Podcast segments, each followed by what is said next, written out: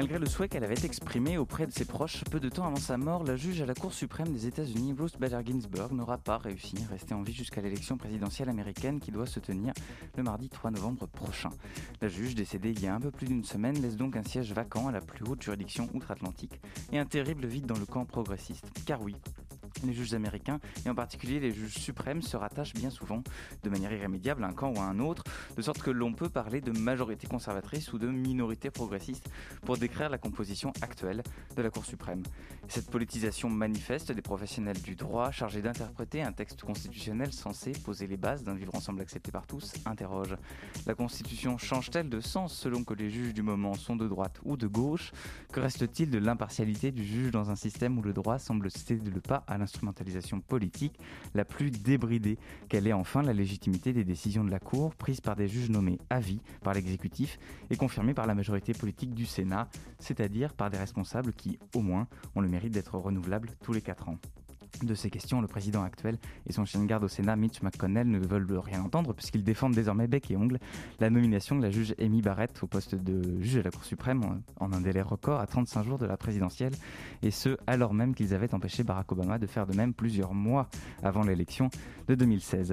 Ce coup de force politique permis par le simple hasard du cours des événements montre bien à quel point les États-Unis, dont le président peut être élu avec 3 millions de voix de retard sur son adversaire, ont encore des progrès à faire sur la façon de concevoir la démocratie, une personne, une et des juges nommés à vie échappant à toute responsabilité qui survivent de longtemps au président qui les a placés là. Vous écoutez Radio Campus Paris.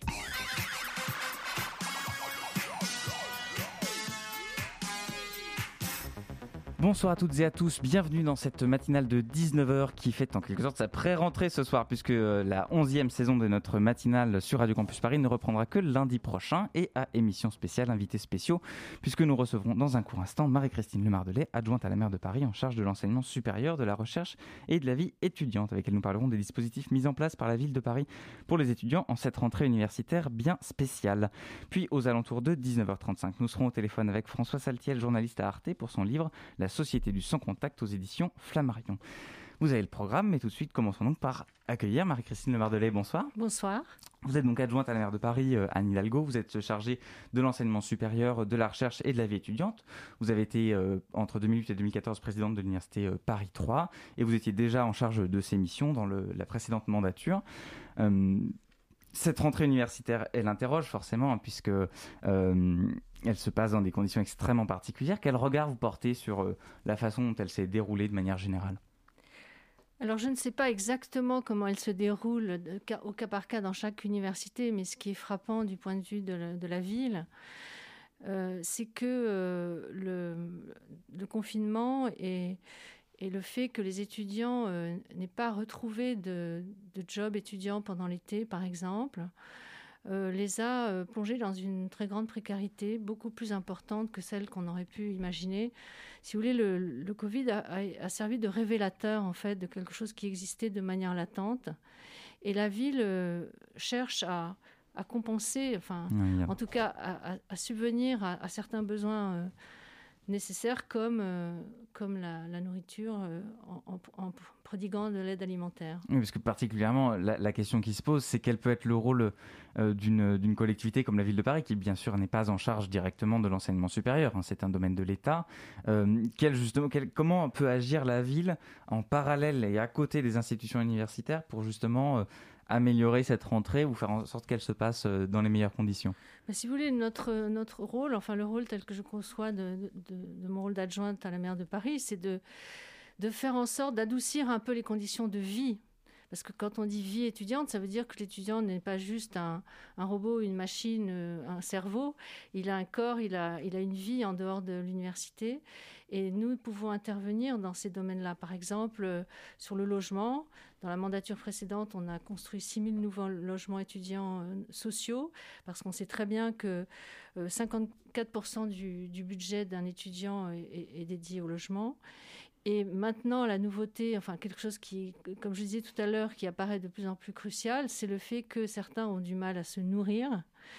Et comme euh, un étudiant, ça lui viendrait pas nécessairement à l'esprit de se tourner vers euh, le secours populaire ou les restos du cœur, nous avons mis en place un système d'aide un système de partenariat justement avec ces associations qui ont l'habitude de venir en aide aux, personnes qui ont des besoins cruciaux.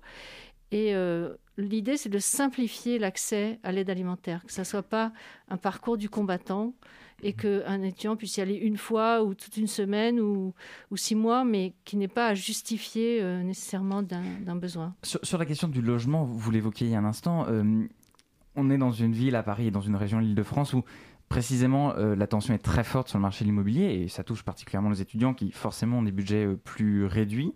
Euh, quels sont les, résultats que vous avez obtenus Est-ce que, ça, a un effet concrètement sur la masse d'étudiants qui, ont besoin d'un logement et qui n'en trouvent pas dans le parc privé? En tout cas de manière euh, du bouche, par le bouche à oreille ou... Bah, il y a deux choses. Il y a, le fait qu'on a augmenté la, quantité de logements accessibles, non seulement en construisant des nouveaux logements, mais aussi en facilitant la colocation étudiante dans le parc social. Avec mon collègue Yann Brossac, qui est adjoint au logement, on a euh, mis à disposition de colocation étudiante des grands appartements du parc social.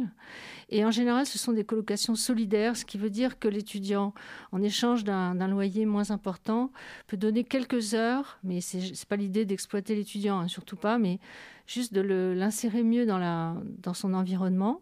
il peut donner quelques heures, par exemple, pour du, soutien scolaire ou bien une, implication dans une association. Donc on ça concerne à peu près euh, combien d'étudiants? Ça peut concerner à peu près combien d'étudiants sur, sur une ville comme Paris? Bah, ça concerne, je euh, je sais pas, une centaine d'étudiants, par exemple.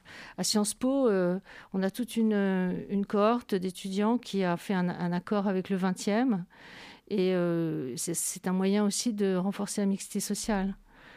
Et dans certains quartiers dits difficiles, si vous voulez, de politique de la ville, on peut, en faisant venir des étudiants, on peut aussi améliorer la relation entre les habitants et, et Alors, est-ce qu'il n'y a pas le risque, justement, en faisant venir des étudiants qui sont eux-mêmes, pas forcément favorisés, mais qui peuvent venir de familles euh, qui, elles, sont insérées et qui, euh, sont, euh, puisqu'ils font des études supérieures, amenés à, à, occuper des emplois stables, ou en tout cas plus mieux rémunérés, qui sont amenés à devenir des classes aisées. Est-ce qu'il n'y a pas un risque de gentrifier ces quartiers-là? De, non, de, non, non, de chasser les, les, classes ah, populaires de ces quartiers-là. Pas du tout, pas du tout. C'est jamais des, ce sont jamais des, des chiffres. À, terme, à, moyen terme. Non, non, non. Au contraire, c'est l'idée de, de garder le, le, côté populaire de ces, de ces quartiers, mais au contraire de faire en sorte que les futurs cadres de la nation, vous avez raison de le dire, que les étudiants en général ont, des positions de cadre, euh, connaissent euh, aussi les quartiers populaires, qu'ils ne soient pas complètement coupés des réalités de la vie. Et euh, je crois que c'est très important de faire ça. Euh, qu'est-ce que vous souhaiteriez mettre en place pendant l'année, euh, au-delà de la question du logement, pour que justement vous parliez des, jobs d'été et, puis plus largement, tout simplement des, petits boulots étudiants qui du coup cette année euh, sont peut-être moins nombreux sur le marché, plus difficiles à obtenir, plus contraints, plus incertains, plus précaires. comment est-ce que la ville, tout d'abord, est-ce que la ville peut agir là-dessus, ou en tout cas sur les conditions de vie tout au long de l'année des étudiants, et si oui, comment, comment agit-elle? Alors, il y a plusieurs choses. Il y a le fait que déjà pour l'aide alimentaire, euh, par exemple, nous avons un, contrat. Donc, j'ai parlé du secours populaire et des restos du cœur. Il y a une seule euh, adresse, c'est vie-étudiante.paris. Déjà, on a rassemblé toutes les informations concernant la vie étudiante sur une seule adresse, un seul site internet. Déjà, pour simplifier l'accès à l'information. Euh, une, manière d'aider les étudiants, c'est déjà de leur proposer des stages, par exemple, à, la, ville de Paris ou des, euh, de, l'alternance. On a augmenté euh, largement le, nombre d'alternances. Il y a aussi des, euh, des services civiques qui ont été triplés en, pour cette année, pour cette rentrée, pour leur, mettre, leur mettre le pied à l'étrier. en ce qui concerne l'aide alimentaire, je parlais de bon, Secours populaire et, et Resto du Cœur, mais il y a aussi une association avec laquelle on est en partenariat, l'association Linky, qui, euh, à partir de, des demain, n'a pas encore commencé à, délivrer des, des, paniers, enfin des, oui, enfin des, de l'aide alimentaire. De l'aide alimentaire, pardon, euh, qui sont des produits, des produits frais, parce que j'insiste pour dire que ce sera 50%, euh, euh, à partir de demain, ce sera 100% euh, de l'agriculture biologique, mais d'une manière générale, ce sera 50% d'invendus et 50% de produits frais ou l'agriculture raisonnée. Donc pour dire que c'est pas parce qu'on on a des problèmes financiers qu'on doit mal manger ou être défavorisé de ce point de vue-là aussi. Alors sur la rentrée plus, plus spécifiquement et sur l'aspect universitaire, on est, euh, un petit peu à la frontière de, des compétences de la ville de Paris, mais euh, les principales universités parisiennes ont mis en place une, rentrée euh, hybride avec une forte dose de, présentiel et on dénombre un certain nombre de foyers d'infection parmi les étudiants sans savoir si, déjà sans, sans, parvenir à distinguer ceux qui relèvent du milieu scolaire et de ceux qui relèvent de l'enseignement supérieur et sans parvenir non plus à distinguer ceux qui se créent au sein de l'université ou hors de l'université. Euh, comment vous, de, votre position euh, d'adjointe et donc de, d'autorité municipale, euh, vous, vous appréhendez cette situation-là où des étudiants risquent d'être en grand nombre contaminés par, par le coronavirus Qu'est-ce qui, comment, comment vous, quel, regard vous portez sur ces, ces, formules de rentrée en présentiel ou hybride je pense que la, formule hybride est sans doute la meilleure et elle est appliquée dans un bon nombre d'universités. Je crois qu'il faut éviter de, considérer les étudiants comme une population particulière ou particulièrement à risque. Euh, ce que fait la ville de Paris, c'est qu'elle met en place des lieux de dépistage et les universités le font aussi. Euh, par exemple, euh, les universités qui ont des CHU sont très bien équipées pour faire, pour tester leurs étudiants. Donc, je crois que maintenant, on a mis en place aussi avec le CRUS un partenariat avec des, hôtels. Enfin, on commence à le faire pour pouvoir isoler certains étudiants qui seraient en contact ou qui seraient malades. Et donc, euh, je pense que c'est comme pour le reste de la population, il faut les gestes barrières, le masque partout, et euh, ne pas considérer que les étudiants sont particulièrement dangereux ou en danger. Enfin, je crois qu'il faut éviter de de les stigmatiser d'une manière ou d'une autre. Je pense pas qu'ils Vous pensez que c'est le cas? Vous pensez qu'il y a une bah, stigmatisation à l'endroit de la population étudiante? Bah, Oui, parce qu'on a souvent tendance à dire qu'ils font pas attention, comme si les jeunes étaient irresponsables. Moi, je crois pas. Je pense pas que les jeunes soient particulièrement irresponsables du tout. Donc, euh, je, crois au contraire qu'il faut leur faire confiance et de dire bon, s'il y a un, euh, un cluster qui se déclenche, ça ne veut pas dire que toutes les universités sont dangereuses ou en danger. Euh, les, vous parliez des, centres de thèse de, la ville de Paris, c'est maintenu euh, ah oui, oui. jusqu'à... Oui, bah, oui, oui. là pour l'instant, euh, bien sûr, dans, il y a au moins cinq ou six arrondissements. Tous les jours, on a, toutes les semaines, pardon, on a une, une réunion de crise autour du Covid pour, pour mettre au point tout ce qui est en place. Et on va essayer peut-être de rajouter quelques centres à proximité d'universités qui n'ont pas de CHU, par exemple. Euh, mais euh, d'une manière générale, euh, il y, y, a une facilité de tests gratuits dans les arrondissements parisiens. Et des, campagnes qui peuvent se faire au sein des, établissements. Enfin, après, ça, je, pense au cas par exemple de, Sciences Po, mais l'ARS a mis en place des, des choses de, ce genre-là. Vous restez avec nous, Marie-Christine Lemardonnet. On va, on va poursuivre cet entretien juste après une petite pause.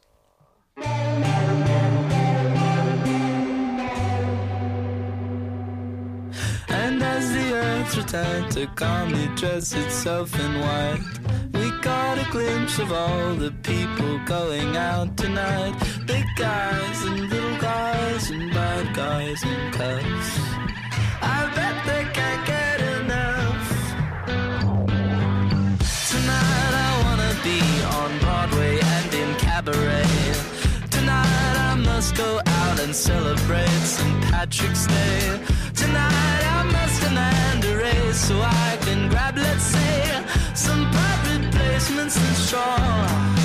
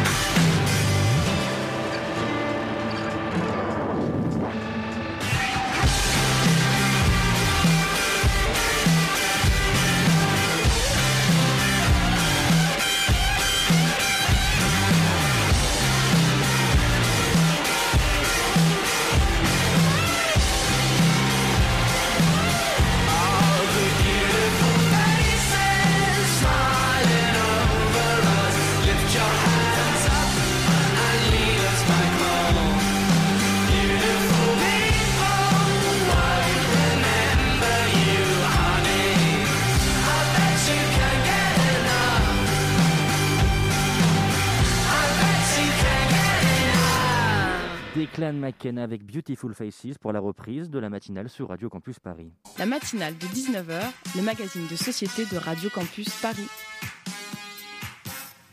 Et nous sommes toujours en compagnie de Marie-Christine Lemardelet, adjointe à la maire de Paris en charge de l'enseignement supérieur de la recherche et de la vie étudiante. Nous parlons donc de cette rentrée universitaire un petit peu euh, particulière euh, et en particulier de ce que peut mettre euh, en place la ville de Paris pour, pour, pour venir en aide aux étudiants confrontés aux difficultés de la crise qui les touche comme, comme bon nombre d'autres publics, mais en particulier les étudiants.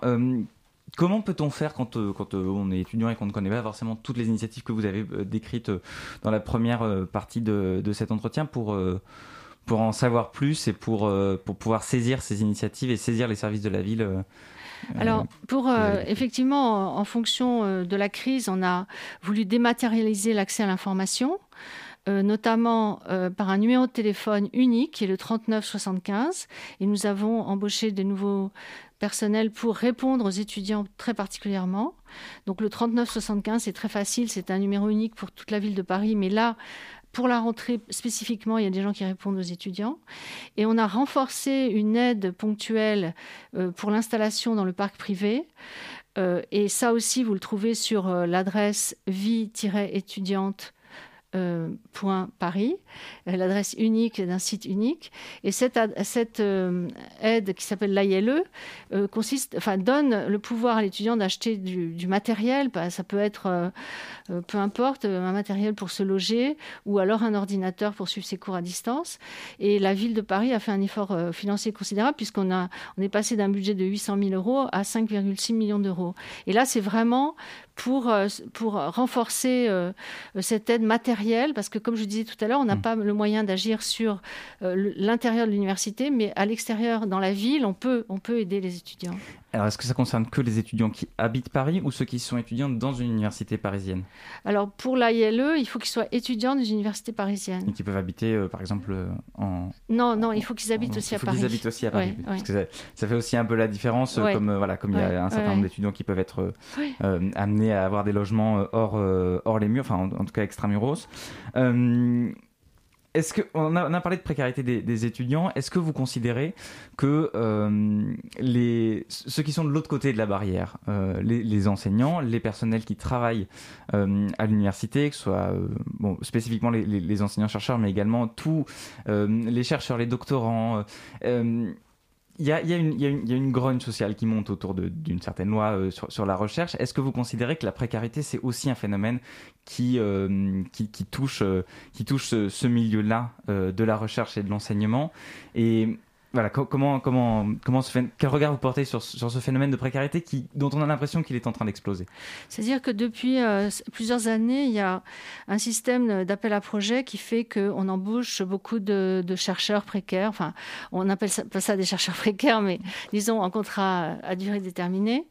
Et euh, on ne s'est pas tellement posé la question de savoir ce qui devenait une fois que le contrat est terminé. Donc effectivement, il y a un phénomène qui, qui s'amplifie.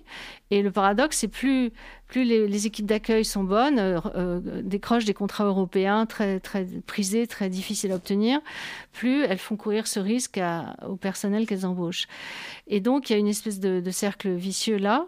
Dans la loi telle que je l'ai vue, moi, il y a un aspect qui me, qui me plaît pas du tout, mais parce que j'ai vécu aux États-Unis, j'ai vu le système de tenure track. Alors, évidemment, tout le monde trouve ça très chic. Contrats, euh, contrats. C'est des contrats où, voilà, où les, les, chercheurs sont, sont, sous contrat et puis bah, le contrat est, fini, il est fini. Qu'on installe un système de compétition euh, un peu exacerbé entre les chercheurs.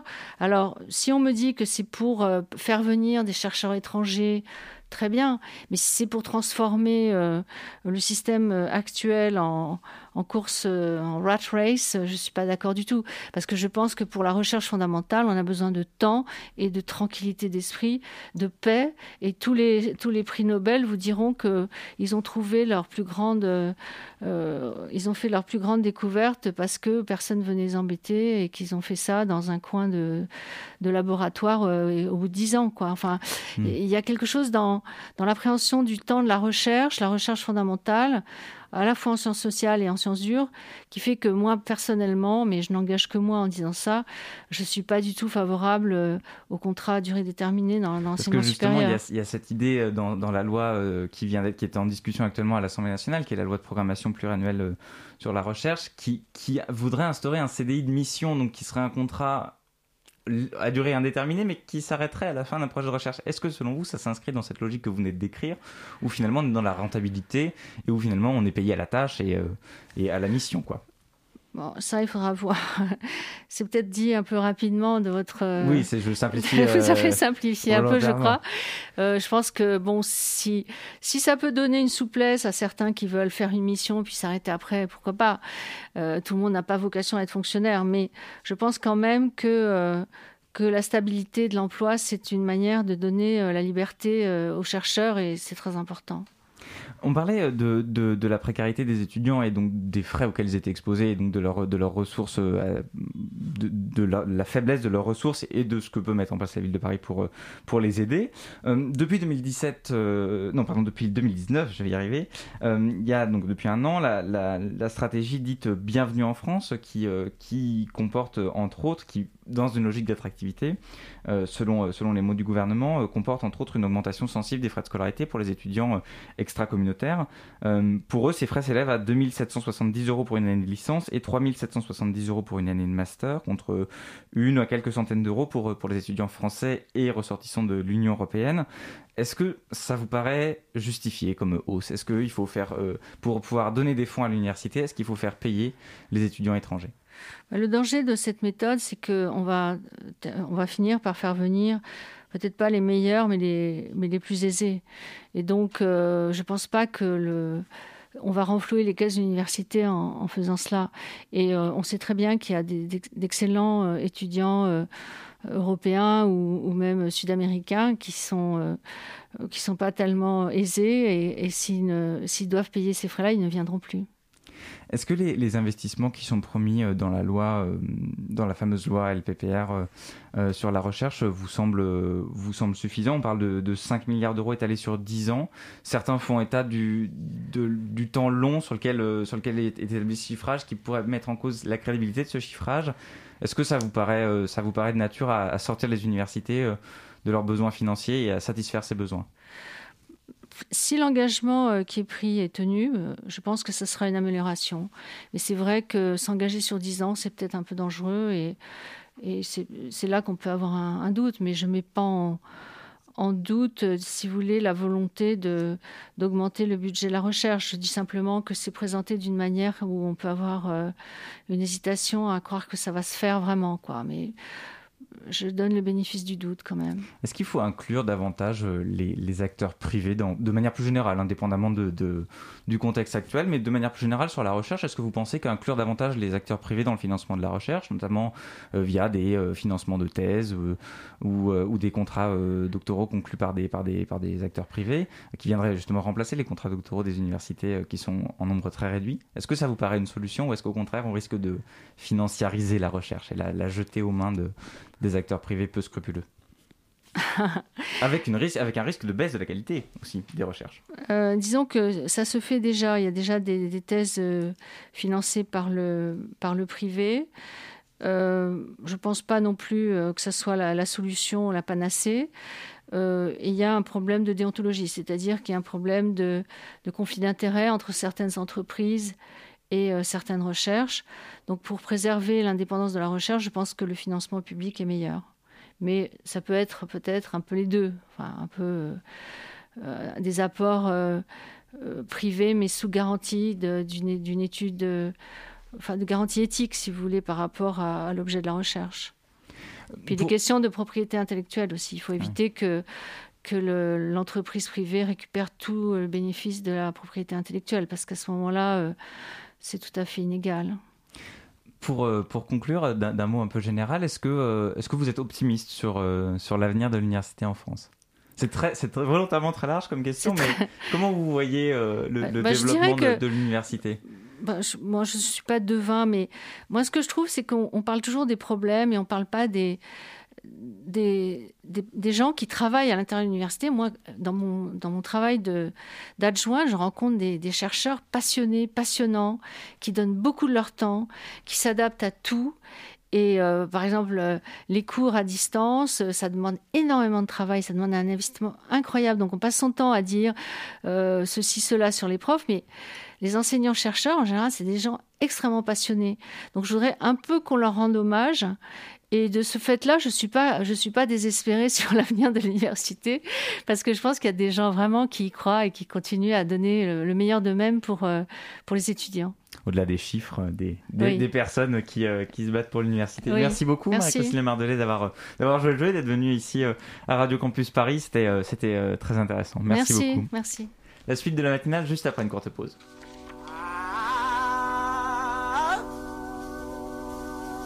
Well, well, well, well,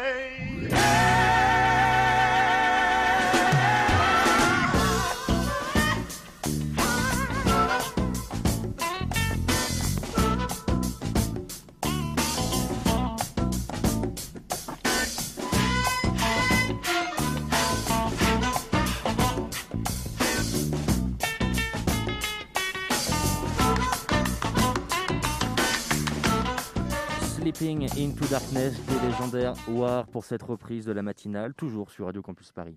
La matinale de 19h sur Radio Campus Paris.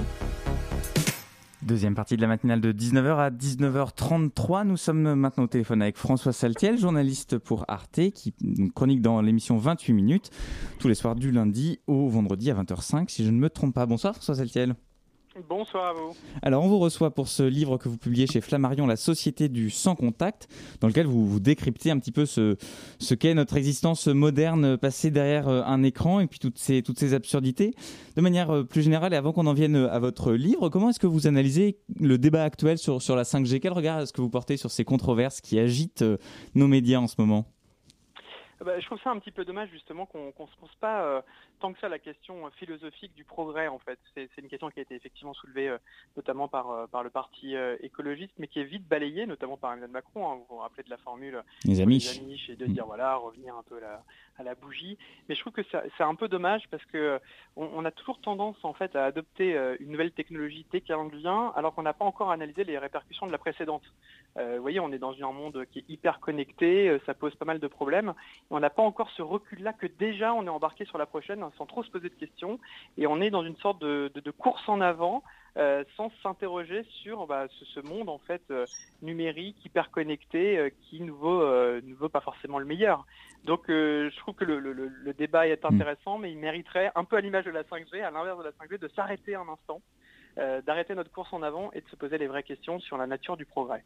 Est-ce que, est que tout débat, au fond, euh, dans, ce que vous décrivez, euh, est-ce que tout débat sur les, avancées technologiques ne serait pas, au fond, condamné un petit peu à tomber dans la caricature, comme ça a été le cas, notamment, vous l'avez rappelé, sur, la formule des amis et en face, voilà, une, caricature de ce que peut être le, refus du progrès Est-ce qu'on n'est pas condamné à tomber dans la caricature dès lors qu'il s'agit de technologie? Exactement, c'est très compliqué en fait pour ceux qui veulent euh, alimenter une pensée critique là-dessus, puisqu'on est vite cantonné à attendez, on va pas revenir mm. euh, à la machine à écrire, euh, si on vous écoute, on n'aurait jamais mis en place les trains, etc. Donc c'est vrai que c'est de plus en plus dur d'ailleurs de, de s'échapper de la, du fantasme un peu du progrès, comme si tout progrès, toute nouvelle technologie serait forcément bien pour nous. Donc euh, vous avez raison, je trouve que dans, ce débat-là, c'est facile de, nous ranger euh, euh, derrière des gens qui seraient complètement déconnectés de la vie, de la société, qui chercheraient à vivre encore au 19e siècle, alors que ceux qui la critiquent sont des gens qui vivent très bien avec la technologie. Vous savez, il y a une phrase mm. assez connue qui dit la technologie doit être un, serviteur utile, mais pas un maître dangereux. C'est une citation de... J'allais y venir, mais j'allais venir, mais vous, vous m'avez devancé. Mais euh, d'ailleurs, sur, sur, sur, sur, ces débats-là, parce qu'il y a aussi un enjeu politique. Euh, vous avez parlé du Parti écologiste, vous avez parlé d'Emmanuel Macron. Euh, Libé titrait euh, hier ou avant-hier, si je ne me trompe pas, le progrès est-il encore de gauche? Mm. Est-ce que ces questions de progrès, ces questions de technologie, sont pas amenées à terme à reconfigurer les oppositions, les oppositions politiques? Vous avez raison, parce que la technologie, justement, ça transcende tous les partis. C'est-à-dire qu'on peut tout à fait euh, euh, être de droite et être contre les technologies en pensant d'ailleurs que ça renverse un peu des valeurs euh, conventionnelles, traditionnelles et un peu l'ordre établi. On peut être de gauche en se disant est-ce que la technologie n'est pas finalement en défaveur des plus faibles et au service des plus forts? Donc c'est vrai que la technologie, elle est partout, elle irrigue notre société, elle irrigue tous les partis. Donc ça pourrait être, pourquoi pas, un nouveau point de clivage assez intéressant qui pourrait réunir les gens euh, au-delà en fait de, leur chapelle pour s'interroger euh, véritablement sur cette société du 21e siècle qui est en train de se constituer et sur notre avenir. Parce que y a, les technologies aujourd'hui gouvernent quand même notre monde, on le sait bien, à la fois dans notre quotidien que dans les problématiques euh, géopolitiques. On le voit encore avec le réseau TikTok où c'est mm. vraiment une nouvelle guerre froide entre la Chine et les États-Unis. Donc les réseaux sont vraiment au cœur de notre société et, on n'a pas forcément toujours les outils et les clés pour le comprendre. Alors justement, et je pense que c'est intéressant mm. de s'arrêter là-dessus. Oui, vous dites en introduction de, de votre livre qu'on se livre à Big Brother hein, et à la société de surveillance par manque d'éducation numérique. Qu'est-ce qu'il faudrait faire au fond pour pallier à ce manque d'éducation? Est-ce que c'est l'école? Est-ce que c'est autre chose que l'école? Comment on fait pour ne pas avoir les yeux fermés ou, ne pas être naïf face, euh, face à cette société de surveillance à laquelle on semble, on semble se livrer euh, avec consentement? Exactement. Alors je pense qu'effectivement l'école doit, jouer un rôle. Alors c'est toujours facile hein, de mettre tout ça sur le poids de l'école, sur les épaules de l'école, l'école et les parents, mais les, deux doivent jouer un rôle euh, de concert. L'école, parce que je pense qu'aujourd'hui l'éducation aux médias, elle n'est pas assez développée. Elle existe, mais elle n'est pas vraiment intégrée de manière systématique dans toutes les écoles, dans toutes les classes, dans tout le programme. Il y a de plus en plus d'enseignants et euh, qui sont formés à cette technologie-là parce qu'ils sont d'une autre génération et ils arrivent euh, assez aisément à les transmettre. Mais l'école doit maintenant jouer un rôle, je pense, plus important, être en adéquation avec notre société aujourd'hui. Euh, enfin, on, a tous, par exemple, euh, connu la semaine de la presse, on analysait les médias, ce que c'est qu'un titre, hein, une, d'un journal, etc. Je pense qu'aujourd'hui, le même travail doit être fait sur quel est le bon usage des réseaux sociaux, c'est quoi les données personnelles, euh, quand c'est gratuit, c'est moi le produit. Mais ça veut dire quoi euh, être le produit de quelque chose? Donc euh, l'école doit vraiment jouer un rôle là-dessus pour éveiller euh, les enfants. Et puis les parents doivent, alors c'est compliqué pour les parents parce qu'ils sont soit dans une logique de diabolisation des écrans, c'est-à-dire ne mm. faut pas y toucher ni le matin, ni le midi, ni le, ni le soir, soit dans une forme d'idéalisation passive, c'est-à-dire je lui donne la tablette, je suis tranquille pendant une mm. heure et puis je verrai bien ce qui s'y passe. Or, il faudrait plutôt avoir adopté un comportement de transmission et d'accompagnement, c'est-à-dire les écrans, c'est pas mauvais, t'en as besoin, c'est ton monde, c'est aussi un peu le mien, euh, tout dépend quel âge on a en tant que parent, puis on peut s'intéresser à la technologie à tout âge, mais c'est vivons les choses ensemble. Montre-moi ce que tu regardes sur les écrans, je te montre ce que je regarde moi sur les écrans, et s'en servir comme un outil transgénérationnel en fait de communion hmm. finalement. Alors à côté de, Big Brother et de, donc de cette société de surveillance, vous mentionnez également Big Mother, comme vous, comme vous appelez ce, techno-cocon pour vous citer, dans lequel on, se, on se, glisserait. Vous, prenez comme exemple Deliveroo pour la nourriture, Uber pour euh, le taxi, Google Maps pour, euh, pour se repérer euh, et pour rentrer et arriver à bon port. et donc une sorte de, facilité et de, confort de la technologie. quels sont les, les, les, moyens pour avoir une utilisation raisonnée de, de ce confort qui nous semble, qui nous tend les bras. À, vous lire, euh, c'est c'est quelque chose qui est euh, tellement attractif qu'il serait presque impossible de, ne serait-ce que d'avoir une utilisation raisonnée de ces outils-là. Comment faire pour, euh, pour éviter de, de s'affaler dans ce cocon? non, c'est vrai que c'est une question. Alors, pour rendre à César ce qui est à César, euh, Big Mother, ça a été théorisé par Alain Damasio, qui est un romancier. Oui, vous, vous le mentionnez. Vous connaître aussi. Euh, mais, mais, mais, le fait est que, effectivement, comment on fait pour ne pas céder à ces raccourcis, à ces facilités euh, de sortir son GPS dès qu'on est perdu, de commander à distance au lieu de faire la cuisine, ou tout simplement de plonger peut-être dans les applications de rencontre en évitant d'aller au contact du réel et, et de sortir. Donc, je pense qu'effectivement, il doit y avoir un effort qui doit être fait pour mettre ces outils à distance. Déjà, comprendre que ces outils ne sont pas totalement neutres ils ont été faits d'une manière pour capter notre attention le plus longtemps possible, qu'on y passe le plus de temps possible.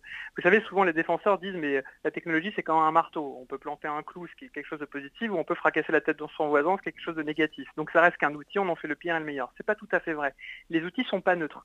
Tels qu'ils ont été conçus, ils ont été conçus pour qu'on y passe le plus de temps possible, hmm. pour qu'on finalement on arrive à vivre notre existence plus derrière un écran que devant une confrontation euh, face à une confrontation humaine. Donc déjà, il faut considérer que ces outils-là peuvent être nuisibles pour nous, donc faire un effort pour les mettre à distance. Donc par exemple, euh, enlever les notifications euh, qui, sont, qui nous créent un sentiment de fausse urgence, regarder notre temps d'écran qui est maintenant instauré dans beaucoup de... Mais là aussi, c'est des applications. Là aussi, on se, bah, livre, on se livre à des applications qui mesurent à quel point on est dépendant d'autres applications. Alors, c'est un cercle vicieux. C'est pas tout à fait, c'est pas tout à fait une application. C'est-à-dire que le temps d'écran à, la base c'était quelque chose qui n'existait pas. Vous savez un peu comme dans un casino où on met jamais de pendule, comme ça on sait jamais combien de temps on y passe. Et mm. c'est Apple qui l'a intégré, mais sous la pression populaire, sous la pression médiatique et sous la pression des utilisateurs. Donc euh, ils l'ont mis, mais s'ils avaient pu s'en passer, euh, ils l'auraient fait bien volontiers. Donc le temps d'écran c'est juste un indicateur pour dire attendez j'ai passé 4 heures par jour aujourd'hui sur mon téléphone, c'est peut-être un peu trop. Et tout le temps que je passe sur mon écran, c'est un temps que je ne passe pas à faire autre chose, à regarder autour de moi, à mm. susciter un contact réel et à s'intéresser euh, aux autres. Donc peut-être par exemple, moi je sais que euh, maintenant, je publie beaucoup moins de choses sur les réseaux sociaux. J'imagine que vous les avez aussi. Chaque fois, je me dis, mais pourquoi je veux publier cette photo? Quelle est mm. mon intention, en fait? Euh, Pourquoi je veux publier cette photo de moi en vacances? Alors, d'ailleurs, vous parlez du selfie au, début. Vous, parlez, vous en parlez assez, assez souvent. Vous, vous mentionnez également beaucoup d'anecdotes là-dessus. Et vous dites même qu'il tue plus que les attaques de requins. En quoi est-ce que le selfie euh, est symptomatique, enfin, et, révèle vraiment euh, notre notre rapport à la technologie, puis au fond, euh, au fond, au fond, l'époque. En quoi ça, en quoi c'est révélateur ce, ce selfie plus qu'autre chose? Bah, le selfie, c'est quand même très intéressant parce que c'est presque une pratique iconique euh, de notre génération 2010-2020, euh, en gros la génération smartphone. Et c'est en fait, on a tous, euh, en tant qu'humains, une forme de pulsion narcissique. On aime bien parler de soi, même quand on est un peu humble, on, a toujours un rapport à soi qui, de, de toute façon, dès l'enfance, est intégré. Et les réseaux sociaux l'ont vite compris et ils nourrissent à fond cette pulsion narcissique. Donc le selfie, c'est aussi euh, une arme euh, de narcissisme massif qui a été mis en place par ces réseaux sociaux, parce que finalement, euh, tout nous pousse à publier des photos de soi tout le temps et à chaque moment. Donc là encore, il faut s'interroger, il faut se dire, est-ce que j'ai besoin à chaque fois de me mettre en scène, de me montrer? Parce que qu'est-ce qui se passe quand on publie une photo de soi? On attend l'approbation des autres. Hein, vous savez bien, il ne suffit pas juste de mettre une photo de soi. Ce que ça génère derrière, c'est l'attente du like, l'attente d'être hmm. aimé, enfin la volonté en fait d'être, d'avoir une sorte d'acceptation sociale, une approbation sociale. Et ça nous emmène déjà dans un chemin où on y passe beaucoup de temps, déjà publier la photo, mm. regarder combien de personnes l'aiment, et puis en fait c'est assez inutile puisque ça nourrit une pulsion narcissique qui par définition n'est pas quelque chose euh, qui, euh, qui est quelque chose de très positif pour, pour l'humain. Donc en fait les problèmes de ces réseaux sociaux c'est mm. qu'ils vont souvent nourrir des vices qu'on a tous. Donc euh, l'époque, comme vous dites, c'est une époque où on se montre, ce que Serge Tisseron appelle l'extimité, on montre beaucoup de notre mm. intimité tout le temps et partout. Et ça encore, c'est un petit piège mais euh, humain en fait, euh, de, nos habitudes cognitives, de notre cerveau, auquel il faut essayer de mettre une petite distance. Parce que la technologie, pour ça, ne nous aide pas. C'est une sorte de toboggan, comme ça, vers le narcissisme. Et il faut se dire, est-ce que j'ai vraiment besoin de faire des glissades euh, à chaque heure de la journée? Alors, vous, avez parlé d'attention il, y a un instant. vous écrivez, le, modèle économique des plateformes, des réseaux sociaux, repose sur l'attention des utilisateurs. Leur objectif est de nous faire rester un maximum devant le contenu qu'on leur offre pour mieux vendre les publicités qu'ils nous imposent. Mais au final, quand on, quand on vous lit, on a l'impression d'entendre les propos du, patron de, l'ancien patron de TF1, Nance Paolini, qui disait que son boulot consistait à vendre du temps de cerveau disponible pour Coca-Cola. Est-ce qu'au final, on, ne mettrait pas euh, une sorte de stigmatisation sur les réseaux sociaux et sur nos nouveaux modes de, communication, alors qu'au final, ce marché de l'attention, cette logique de l'attention, elle existe déjà depuis la télévision et ça, n'est qu'une sorte d'amplification de, cette logique-là et que le problème est bien plus profond que les simples réseaux sociaux? Je suis d'accord avec vous que de toute façon le, marché publicitaire a toujours été offrir un contenu autre pour que euh, un consommateur s'y intéresse et en profiter pour faire passer un message publicitaire. Mais d'ailleurs bien avant la télévision, c'est même le marché de la presse. Hein, ah oui, annonces, ça a démarré comme ça. Mais euh, regardez la différence puisque vous citez TF1 qui était une phrase qui était devenue célèbre et qui avait choqué à l'époque de, par son honnêteté, sa transparence. Euh, Sauf qu'à la différence de TF1, c'est que déjà euh, les publicités n'étaient pas ciblées, c'est-à-dire que c'est des publicités que tout le monde recevait, qui n'étaient pas forcément adaptées à tout à chacun. Les publicités, elles, elles passaient euh, dans toute la France, elles s'adressaient à X millions de téléspectateurs. Aujourd'hui, elle est ciblée en fonction de nos goûts, de nos préférences et de ce qu'on aime, donc c'est déjà beaucoup plus intrusif comme forme publicitaire. Et ensuite, la télévision, on ne vivait pas avec en permanence en l'ayant dans la poche. Hmm. C'est-à-dire qu'à un moment donné, c'était des temps qui étaient régulés, on pouvait la regarder de nombreuses heures. Moi, j'ai fait partie de la génération Club Dorothée en regardant des heures et des heures la télévision, sans doute bien plus qu'il n'en faut, mais à un moment donné, il y avait le bouton de la télécommande qui mettait sur off. Aujourd'hui, hmm. la possibilité de faire off, elle n'existe plus. Vous êtes d'accord avec moi Même Il y a même des applications qui vont calculer votre sommeil pour savoir combien de temps vous dormez, si vous dormez bien et collecter encore ces données. Donc on est quand même connecté du réveil. D'ailleurs, le téléphone devient un réveil, c'est pas, pas un hasard. Donc on est connecté sur ces réseaux et sur notre téléphone du réveil jusqu'au coucher. Ce qui hmm. n'était quand même pas le cas de la télévision. Donc vous avez raison, c'est pas un phénomène nouveau, sauf que ça s'est accéléré de manière démentielle. Alors, pour changer de, de, de, de, de focal, alors là on a, on a, parlé des réseaux sociaux, mais ça n'est pas le seul objet de, votre livre. Vous parlez également de l'emploi. Et c'est assez intéressant parce que vous, vous, vous prenez l'exemple du désormais célèbre patron d'Amazon, Jeff Bezos, euh, qui, dites-vous, euh, se targue de créer des dizaines de milliers d'emplois, mais pour chaque emploi créé, vous citez euh, une militante qui, a fait, qui, qui, mentionne ce chiffre, Amazon en détruit, en détruit deux pardon, dans le commerce de, proximité. Comment est-ce qu'on peut lutter contre ces emplois précaires? Est-ce qu'il est possible de recréer des emplois de qualité? Ou est-ce qu'au final, les plateformes n'ont pas euh, gagné la bataille par l'emploi, justement? Les plateformes ont évidemment gagné la bataille parce que c'est toujours compliqué de s'attaquer à Amazon, on s'attaque à un géant, on s'attaque d'ailleurs, je crois, qu'à une des personnes les plus riches au monde. Euh, encore une fois, là, il s'agit d'agir chacun à sa place. Vous savez, c'est comme, euh, la, théorie euh, du colibri de Carabi. C'est que chacun doit faire sa part et que petit à petit, les choses peuvent changer. Donc, ça revient à, la question de comment réagir. Au lieu d'aller sur Amazon, mais allez, allons dans notre librairie de quartier. C'est-à-dire que la librairie de quartier, c'est un contact humain, c'est quelqu'un qu'on va rencontrer et qui peut lui aussi, d'ailleurs, nous faire des préférences et des suggestions. Mais il y a une vraie rencontre. On n'est pas dans l'externalisation du service. Et ça, les librairies de quartier, elles existent toujours. Au lieu de se dire je clique en deux secondes, je vais sur Amazon, bah, je fais l'effort de me déplacer, de rencontrer un humain, et en plus de cette rencontre, il va sans doute naître quelque chose que l'algorithme n'aura pas créé.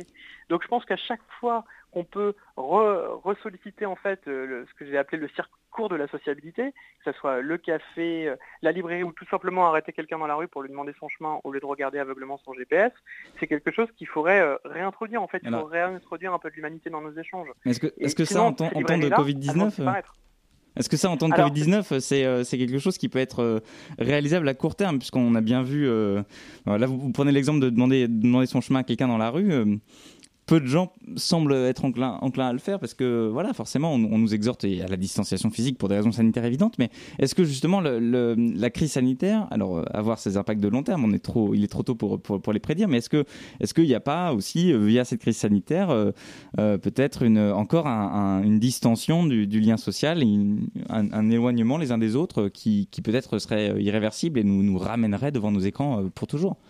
Exactement, et c'est aussi un peu l'objet de ce livre. Vous savez, ce livre, il s'appelle donc, vous l'avez dit, La société du sans contact. Et le titre, euh, je l'avais trouvé avant le confinement. Hein. Je n'étais pas dedans, je ne pouvais pas savoir ce qui allait se passer. Donc, la société du sans contact. Donc, ça veut dire que cette situation du confinement, pour moi, enfin, la manière dont je l'analyse et je la décrypte, c'est que c'est un moment rêvé pour les GAFAM. C'est un rêve mmh. qui est en train de se réaliser. Puisque quand vous regardez toutes ces applications qui sont créées, elles ont pour seul objectif qu'on arrive à vivre notre vie constamment à distance constamment derrière le filtre des écrans. Se nourrir, travailler, rencontrer l'amour et pourquoi pas mourir, ça c'est la question du transhumanisme, c'est encore un autre débat. mais donc, et si vous regardez d'ailleurs économiquement, quelles sont les entreprises qui sont le plus sorties de cette période-là quand d'autres étaient en train de couler ou de fermer? C'est Amazon qui a fait des chiffres records, c'est Apple, c'est Twitter, c'est Netflix, etc. Donc, ce qui s'est passé avec euh, ce confinement, c'est une sorte de rêve des GAFAM. Et c'est bien pour ça que quand on regarde une ville comme San Francisco, qui abrite donc la, Silicon Valley, le, le cœur de cette société numérique, cette ville s'en est très bien sortie par rapport justement euh, à l'épidémie du Covid et au nombre de morts. Pourquoi? Parce qu'elle avait déjà entamé une forme de, de numérisation en fait, de la société et des échanges.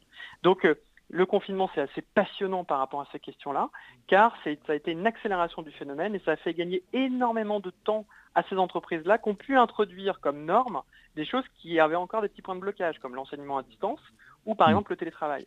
Vous l'avez vu, hein, Twitter comme Facebook ont dit, ont déclaré, euh, pour nous, le télétravail peut être à vie. C'est une, phrase de Twitter. Ou Facebook qui souhaite passer 50% de ses effectifs au monde en télétravail. Donc c'est ce qui, est censé être normalement un moment passager provisoire et souhaité comme une norme du côté de ces GAFAM. Vous avez parlé du, transhumanisme et vous évoquez dans ce livre ce, rêve euh, presque malsain, enfin même pas presque malsain, mais malsain de, de, de, lutter contre la mort, de, sortir de la mort. Est-ce qu'au final, c'est euh, possible de, de, faire face euh, à des choses qui, qui, semblent si attrayantes sur le papier? Est-ce qu'on peut raisonner une société pour lui dire non, ne, ne, ne, ne, croyez pas à cette idéologie qui va vous dire que, vous ne mourrez jamais Est-ce que c'est possible de, voilà, de lutter contre quelque chose qui fait appel à, des désirs si viscéraux que le désir de ne pas mourir? Non, vous avez raison, le désir d'immortalité, je pense que quand, on se sent bien dans sa vie, euh, ce que, ce que je souhaite au plus grand nombre, euh, tout le monde concourt à vivre le plus longtemps possible en bonne santé. Donc ce désir d'immortalité, c'est quelque chose qui a toujours existé, sauf qu'ici, en fait, déjà, il concerne, enfin, il concerne véritablement plutôt des millionnaires et des milliardaires hein, qui arrivent à mettre à disposition euh, cette volonté de, s'abriter le plus possible et de vivre le plus longtemps possible, mais il est aussi un peu illusoire c'est aussi un peu une illusion. Et là, on revient un peu au sans contact, parce que le transhumanisme est une forme de, de, se transformer en sorte d'avatar virtuel qui serait un prolongement de notre existence physique. C'est ce qui, c'est vraiment toute la philosophie transhumaniste qui irrigue euh, Jeff Bezos, qui irrigue euh, Elon Musk, Peter Thiel, etc. Enfin, les grands comptes mm. de la Silicon Valley euh, est une technique très dangereuse parce qu'en fait, notre avatar ou je parle d'une histoire d'un fils qui a perdu son père et qui a l'impression de parler toujours avec son père au quotidien puisqu'il a, il a programmé un robot euh, fonction des expressions de son père, de son histoire, etc. il pense parler à son père tous les jours. Vous voyez un petit peu aussi la dangerosité. C'est-à-dire qu'on a l'impression qu'on parle véritablement à quelqu'un, or cette personne est un robot. Et l'anthropomorphisme des robots est quelque chose qui se développe de jour en jour et qui va arriver. On n'est plus dans la science-fiction. Hein. Regardez par exemple les assistants vocaux comme Alexa, Siri et autres c'était un peu gadget, ça commence à l'être de moins en moins, mm. et je vous verrai dans quelques années, l'algorithme sera si bien fait, et l'intelligence artificielle sera si bien fait qu'on aura l'impression de parler à une personne. Qu'on aura l'impression que ce robot ressent des émotions. Et à ce moment-là, on pourra se dire qu'on parle à un être disparu, qu'on parle véritablement à son père, à son, euh, à son être aimé, mm. euh, cher, son, mm. son, sa femme, son mari, etc. Et là, on est purement dans du sans contact. Sans contact qui peut être dangereux puisque toute l'étape de deuil qui est mm. nécessaire ne peut plus être faite. Perspective fort, fort, fort peu réjouissante. Espérons que ce livre, La société du sans contact, contribue donc euh, à, à, cette réflexion collective pour nous sortir un petit peu de, ce, de cette dépendance que vous décrivez. Donc, La société du sans contact, selfie d'un monde en chute chez Flammarion. Merci beaucoup, François Saltiel, d'avoir pris le temps de répondre à nos questions. C'est la fin de cette matinale de 19h, réalisée ce soir par Elliot Janon, que je remercie très grandement. Coordination Christophe Dacuna. Dans un instant, un format court, la rétrozone, une rediffusion. Et puis à 20h sur Radio Campus Paris, c'est extérieur nuit. Mais il ne me reste plus qu'à vous souhaiter une très belle soirée, une bonne fin de semaine. Sur Radio Campus Paris, la matinale reprend lundi à 19h.